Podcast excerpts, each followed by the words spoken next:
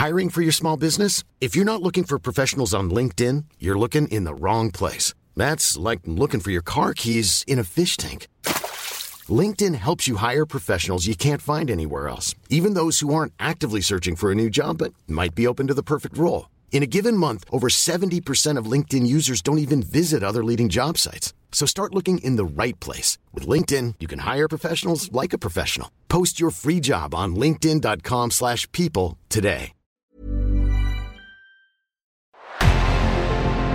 En revenant à la lampe à huile, je ne crois pas au modèle Amish. But there is one more thing. Don't try to be too smart. Pay taxes when, when you have to pay taxes. Je ne peux pas répondre à, à, votre question, Monsieur le Président, parce que je n'ai pas de monde connecté. And that was a big mistake, and I'm sorry. Welcome to the Cybertruck Unveil. Voilà, je suis localisé en Allemagne. Signaux faibles, le podcast de siècle digital qui décode l'actualité du numérique. Salut à toutes et à tous en ce lundi 1er mai 2023. Quatre actualités au programme aujourd'hui, les voici. On commence avec l'Allemagne qui rejoindra peut-être les États-Unis dans leurs restrictions sur les puces à l'encontre de la Chine. Nous parlerons censure en Chine après ça avec un rapport du Citizen Lab spécialisé dans la cybersécurité. Meta ensuite, le groupe va forcer le paiement intégré pour les commerçants sur Facebook et Instagram. Et enfin, General Motors qui a créé un protocole open source pour voitures connectées. Et nous commençons donc avec l'Allemagne, les semi-conducteurs et la Chine. L'Allemagne pourrait à son tour prendre des mesures de restriction à l'encontre de la Chine. Elle rejoindrait ainsi les États-Unis et les Pays-Bas. Et oui, vous n'êtes pas sans savoir que depuis des mois, les États-Unis prennent des restrictions à l'exportation de puces contre la Chine.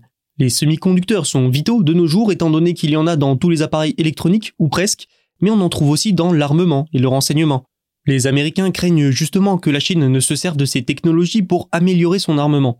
Plus globalement, ce sujet entre dans le cadre d'une guerre politique et économique entre les deux nations.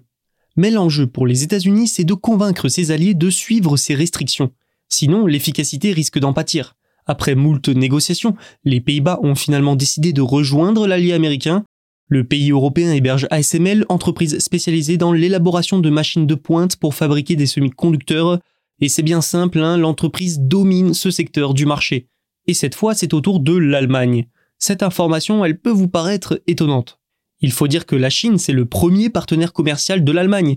Prendre des restrictions contre l'Empire du Milieu, pour les Allemands, ça peut donc être à double tranchant. L'Allemagne étant pour parler pour limiter l'exportation de produits chimiques vers la Chine, des produits qui sont utilisés pour fabriquer des semi-conducteurs. Des entreprises allemandes, comme le géant de la chimie Merck, seraient ainsi contraints de ne plus vendre certains de leurs produits chimiques pour semi-conducteurs à la Chine. Olaf Scholz, le chancelier allemand, a adopté depuis son arrivée au pouvoir une approche, on va dire, plus belliciste envers Pékin. Selon Bloomberg, des responsables à Berlin ont déclaré qu'il n'y avait aucune pression de la part de Washington. L'arrêt total d'une ligne d'approvisionnement déjà limitée pourrait fortement nuire à la Chine. La Chine qui tente malgré tout de devenir autonome sur les semi-conducteurs, mais les technologies les plus avancées sont souvent occidentales et donc soumises à des restrictions. Bien que l'Allemagne ne dispose pas de technologies avancées de fabrication de puces, Merck fournit aux entreprises du monde entier les produits chimiques nécessaires à la fabrication de semi-conducteurs. Pour vous dire, les produits de Merck sont dans presque toutes les puces du monde.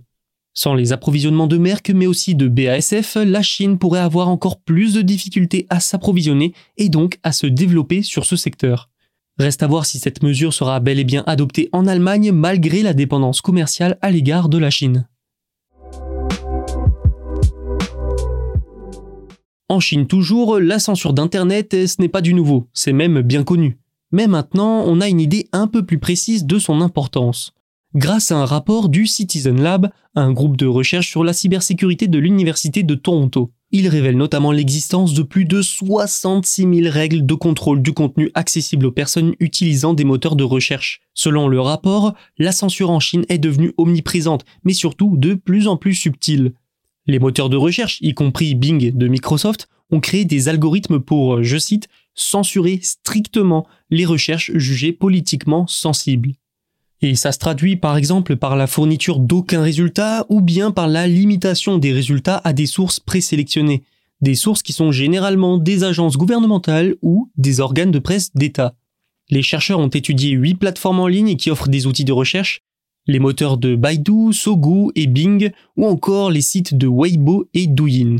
Tous sont soumis à des restrictions légales étendues, qui ont longtemps censuré les activités criminelles, l'obscénité, la pornographie, la violence et le gore, en plus de pratiquement tout contenu politique, ethnique ou religieux.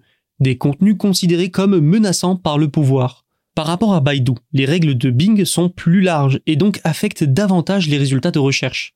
Mais rien de très étonnant en soi, Microsoft étant l'une des rares entreprises technologiques étrangères qui opèrent encore en Chine. Et elle a reconnu que pour ça, elle devait se conformer aux lois de censure du pays. D'autant plus que Bing a déjà été bloqué en Chine par le passé. Si Microsoft veut rester, il faut donc accepter la censure. Du nouveau du côté de Meta, le groupe américain a annoncé qu'il supprimera progressivement l'intégration de nouvelles boutiques sans paiement sur Facebook et Instagram. Qu'est-ce que cela signifie exactement? Eh bien qu'à partir du 24 avril 2024, les boutiques qui ne proposent pas le paiement depuis Facebook et Instagram ne seront plus accessibles sur les deux réseaux sociaux. Tout simplement. Les boutiques qui redirigent les gens vers leur site internet pour effectuer un achat sont donc évidemment visées. Meta a expliqué, je cite, que pour faciliter la transition, nous continuerons à prendre en charge les boutiques liées à un site web jusqu'au 24 avril 2024. Dans certains marchés où nous voyons une future opportunité d'introduire le paiement, nous continuerons à prendre en charge les boutiques liées à un site web pour faire la transition aussi facilement que possible. Les entreprises situées sur 21 marchés internationaux continueront donc de pouvoir utiliser les boutiques Facebook et Instagram sans paiement intégré jusqu'à nouvel ordre. Parmi ces marchés, il y a notamment l'Australie, le Brésil, le Canada, le Danemark, la France ou encore l'Allemagne. La société affirme envisager ce nouveau changement dans le cadre de ses efforts visant à créer une expérience d'achat transparente, mais vous vous en doutez, il n'y a pas que ça. Meta prélève 5% de commission sur les transactions qui sont réalisées depuis une de ces plateformes. Ainsi, si vous achetez une paire de chaussures depuis Facebook sans être redirigé vers le site du marchand, mais que vous payez donc bien depuis le réseau social, Meta prélève une commission. Forcément, en obligeant les commerçants à passer uniquement par son propre système de paiement, le nombre de commissions va augmenter. Pour la société, c'est donc un moyen d'augmenter ses revenus liés au shopping.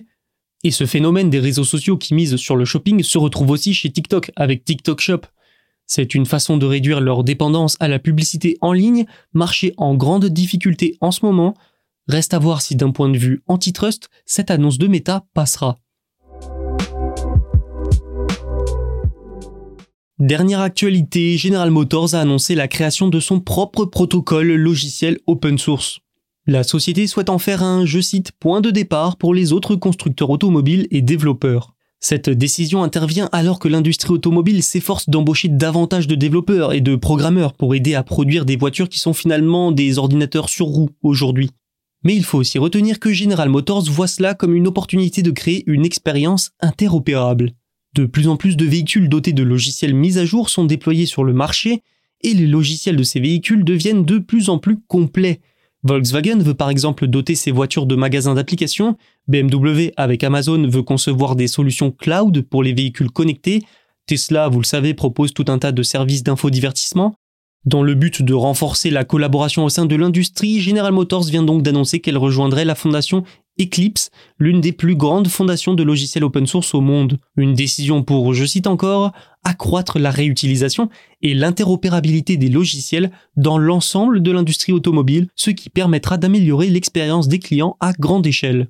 Le constructeur américain va participer à un groupe de travail avec d'autres entreprises, ils vont créer des piles de logiciels pour les voitures et utiliseront des spécifications ouvertes et des codes sources ouverts pour permettre une collaboration et une innovation plus rapide. General Motors a aussi annoncé la création de son propre protocole logiciel open source baptisé U-Protocol. Il vise à connecter des applications et des services automobiles partout pour améliorer l'efficacité sur les téléphones communiquant avec les véhicules.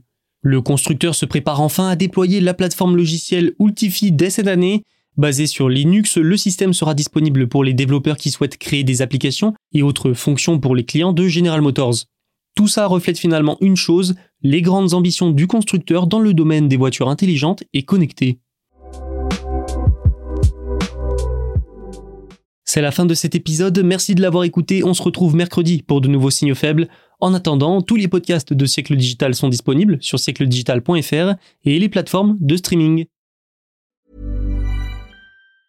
Mom deserves the best, and there's no better place to shop for Mother's Day than Whole Foods Market. They're your destination for unbeatable savings, from premium gifts to show-stopping flowers and irresistible desserts. Start by saving 33% with Prime on all body care and candles. Then get a 15-stem bunch of tulips for just $9.99 each with Prime. Round out Mom's menu with festive rosé, irresistible berry chantilly cake, and more special treats. Come celebrate Mother's Day at Whole Foods Market.